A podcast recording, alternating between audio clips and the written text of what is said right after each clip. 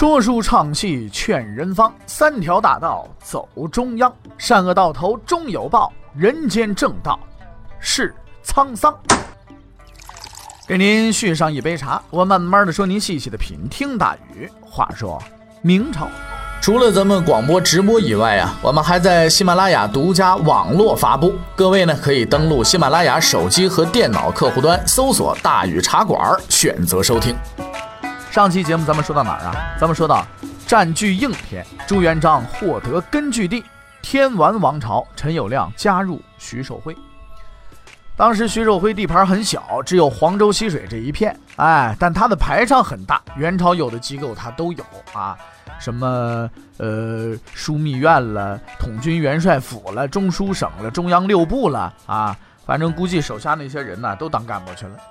呃，另外呢，这个邹普胜为太师，倪文俊呢为领军元帅，哎，这个时候咱们说呢，有一个人也加入他了，哎，这个人相貌不凡，写的一手好字，谁呀？陈友谅。在那些元朝末年的起义军当中啊，很多的领袖都没有抵挡住元朝糖衣炮弹的攻击，被招安了。即使是朱元璋也曾经和暗朝、元朝呢是这个暗通消息，只有这个人从头到尾的反抗元朝外族的统治，敢做敢当，不屈不挠，坚持到底。咱们话说回来呢，叫端地的一条好汉。陈友谅，一三二零年生人，原来呢不姓陈，姓谢。他这工作呢是个渔民啊，绵阳人，是今天湖北仙桃。曾经呢在县里边干过文书。当这个徐寿辉的起义军来到他家乡以后呢，他就参加了徐寿辉的部队。由于陈友谅的本身挺有文化的，外加呢这人有计谋，很快就得到了徐寿辉和当时的丞相倪文俊的信任。至正十三年，由于当时徐寿辉已经称帝了啊，呃，元朝统治者呢就调集了几省军队围剿徐寿辉。攻破了国都啊，彭英玉战死了，徐寿辉呢这才清醒过来，他率领部队退到了湖北黄梅一带打游击，同时呢对军队也进行了整顿，然后啊红巾军大举反攻，重新夺取江西、湖南，并且呢在汉阳县城嗯重新建都，改年号呢叫太平。当时的这个徐寿辉啊整编部队的手法其实真的是很厉害的。他在每个士兵的背后呢写了一个“佛”字，并且说啊，这样可以刀枪不入。这个谎话呢似乎容易被揭穿，因为士兵到战场上就发现了，你怎么可能刀枪不入嘛？不信扎你一枪试试，对不对？而这个谎话还有下半部分，就是说你不幸如果阵亡了，那么并不是说我写这“佛”字不灵，而是因为你心不诚。也就是说没有死，就是我写了这个字儿了。死了你怪自己，谁让你心不诚呢？对不对？这没法证伪的这东西，这就出事儿了。这种类似二十二条军规的荒唐逻辑呢，在当时倒是很有市场的，所以他的士兵在上战场前啊，都念着经啊，搞得很多元朝这个政府军呢也整得莫名其妙的，以为呢碰上了一群和尚，这怎么就骂了轰骂了轰就往是战场上冲，是不是？这玩意儿受不了。与之相对的是他的将领们，这些人那可不是吃素的，那都是一等一的名将，在徐寿辉的这个手下呀，有所谓的四大金刚的说法。分别呢是邹普胜，这是总司令；丁破郎，这是个狂人啊。为什么叫他狂人的原因，咱们后来会说。还有赵普胜，双刀无敌；还有傅有德，哎，这人从来没打败仗。此四人带领部队横扫元朝军队，创立了天完政权。在徐寿辉的部队里啊，兄弟义气那是被人看重的。如果有谁背叛了兄弟，是要受到大家的鄙视和惩罚的。这种组织体系很容易让我们想起著名的这个红星帮，可是有讲义气的，就一定会有不讲义气的，对吧？自古以来这是没有什么例外的。丞相倪文俊就是这么一个人，他一直在徐寿辉身边，他深知啊，这人除了长得帅点，并没什么突出的才能，自己呢又属于那种什么博学通才、文武双全啊，觉得凭什么我在徐寿辉手底干活啊？于是啊，倪文俊就企图暗杀徐寿辉，篡夺帝位，但是呢，却被人给捅破了。没办法，只能啊自汉阳逃往黄州，因为黄州啊是陈友谅的老巢。倪文俊一直很相信陈友谅，他不但是陈友谅的领导，而且他还提拔了陈友谅，让他成为了军队中间的高级干部，可以算是他师傅。可是他忘了，咱们中国人有一句古话，叫“有什么样的老师，就有什么样的学生”。陈友谅是一个什么样的人呢？用八字可以形容他：心黑手狠，胆大妄为。从他后来的行为看呢，确实没有什么是他不敢干的。别人把义气看得比什么都重要，他却把义气当成狗屎。别人不敢杀上司、杀兄弟，哎，他干起来毫不犹豫、毫不手软。干完以后大大咧咧，对，就我干的，怎么着？你能怎么着？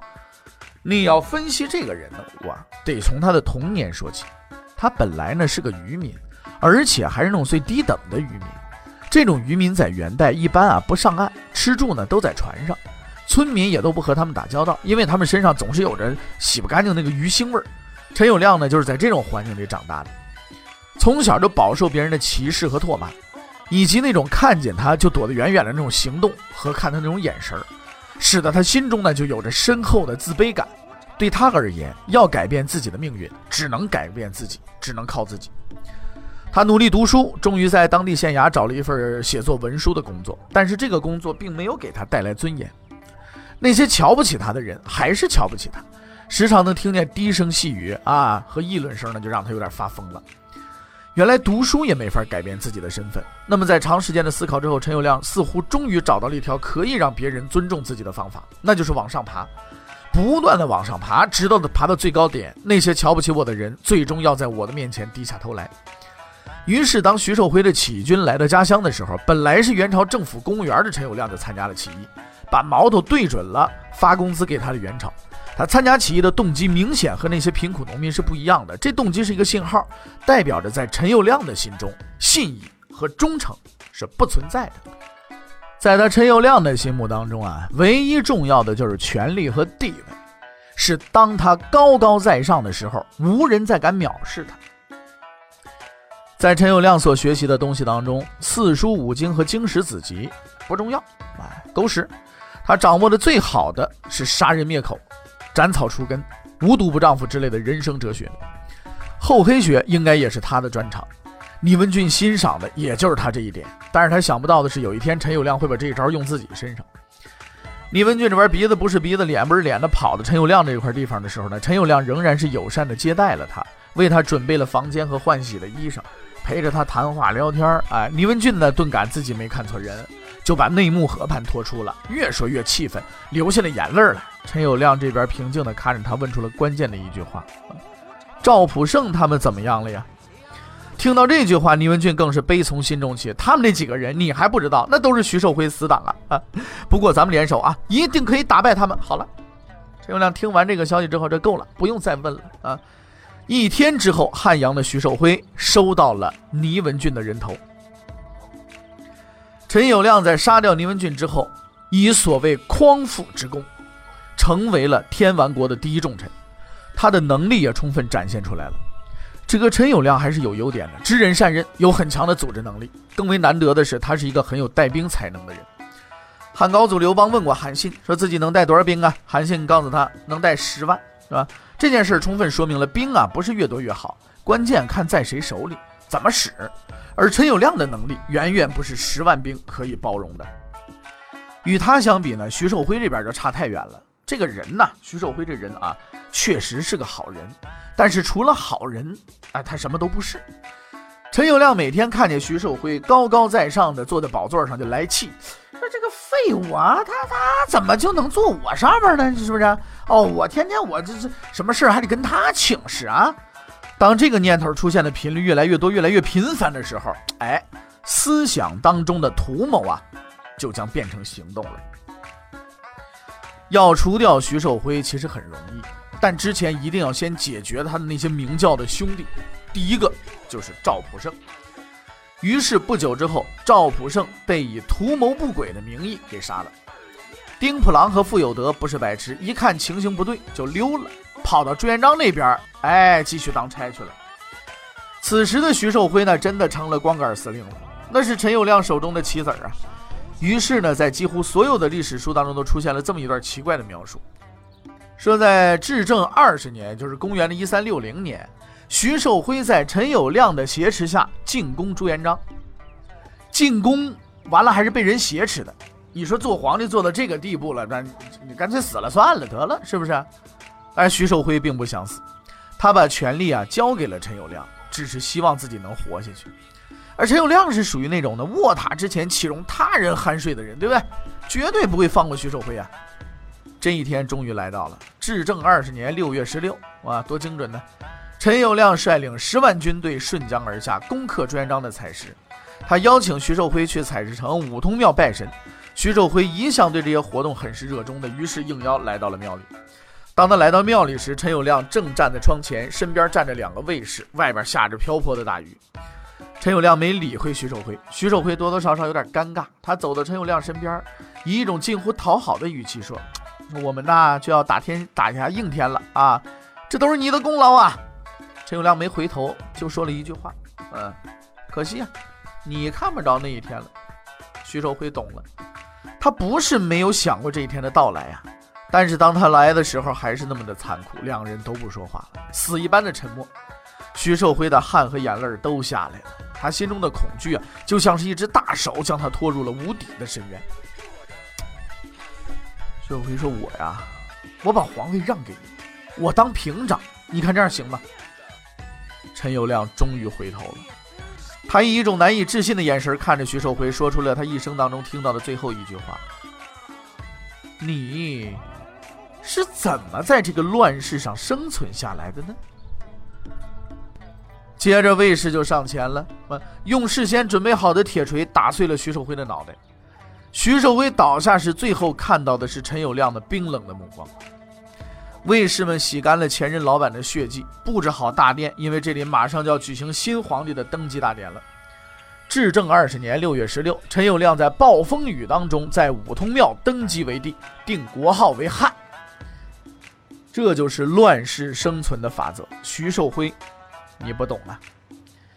陈友谅虽然算是个不折不扣的不讲道义的人，但他却是一个敢做敢当的人。哎，他的大汉国的年号就是大义啊，义气的义啊。你看，真也够狠啊！弑君夺位的人，居然把自己的年号取名大义啊，大义凛然那个大义。这又告诉了我们一个信息。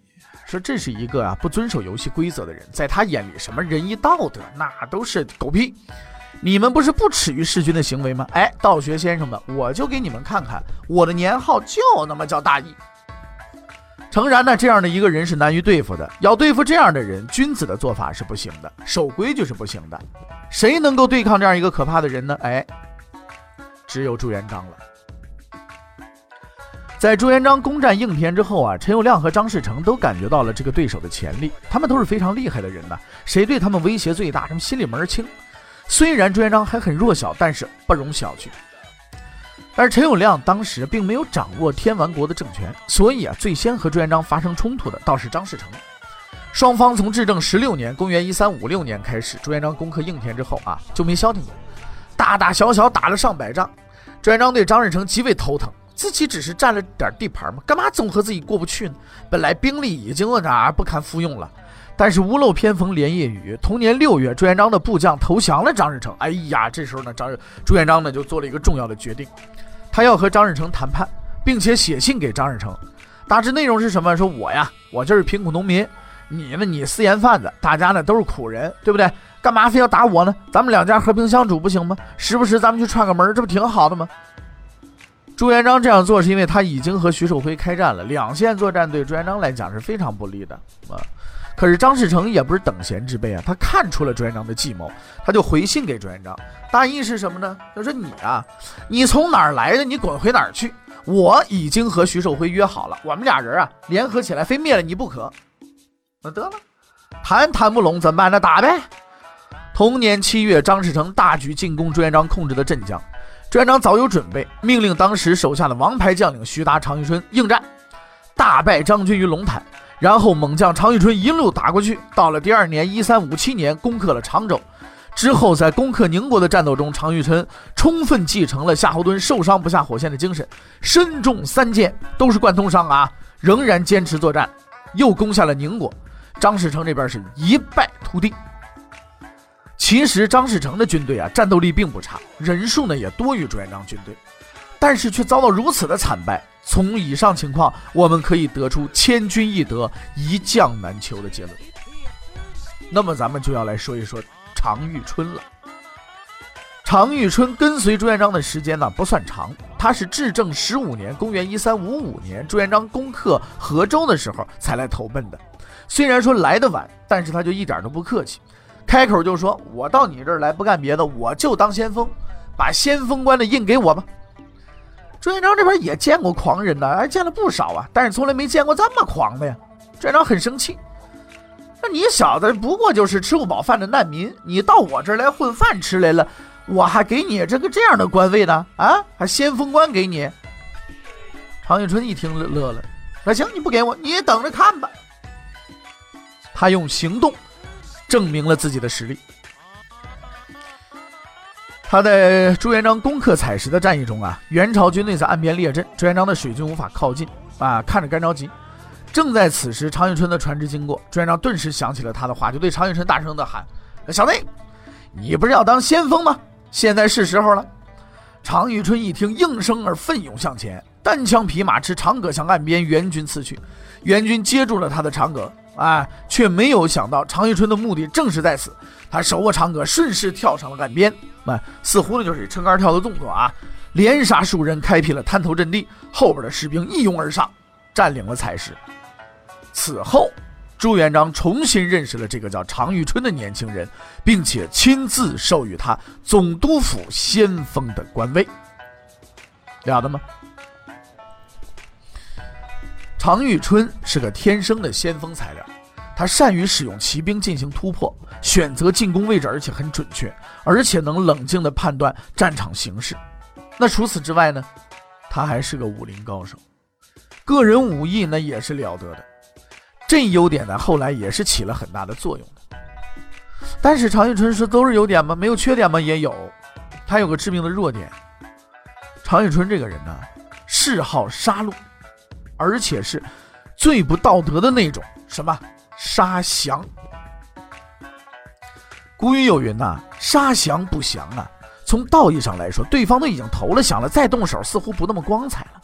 可是常遇春偏偏就嗜好这个，这个嗜好也为朱元璋惹来了大祸。那么这个大祸是什么呢？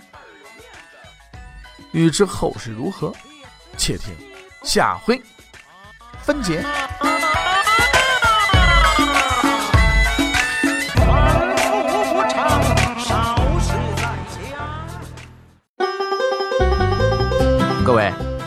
想跟大禹交流吗？你想跟大禹辩论吗？你想给大禹指出错误吗？你想骂那孙子吗？来微信吧，微信搜索订阅号“大禹茶馆”，哎，就能实现了。记住啊，禹是宇宙的宇。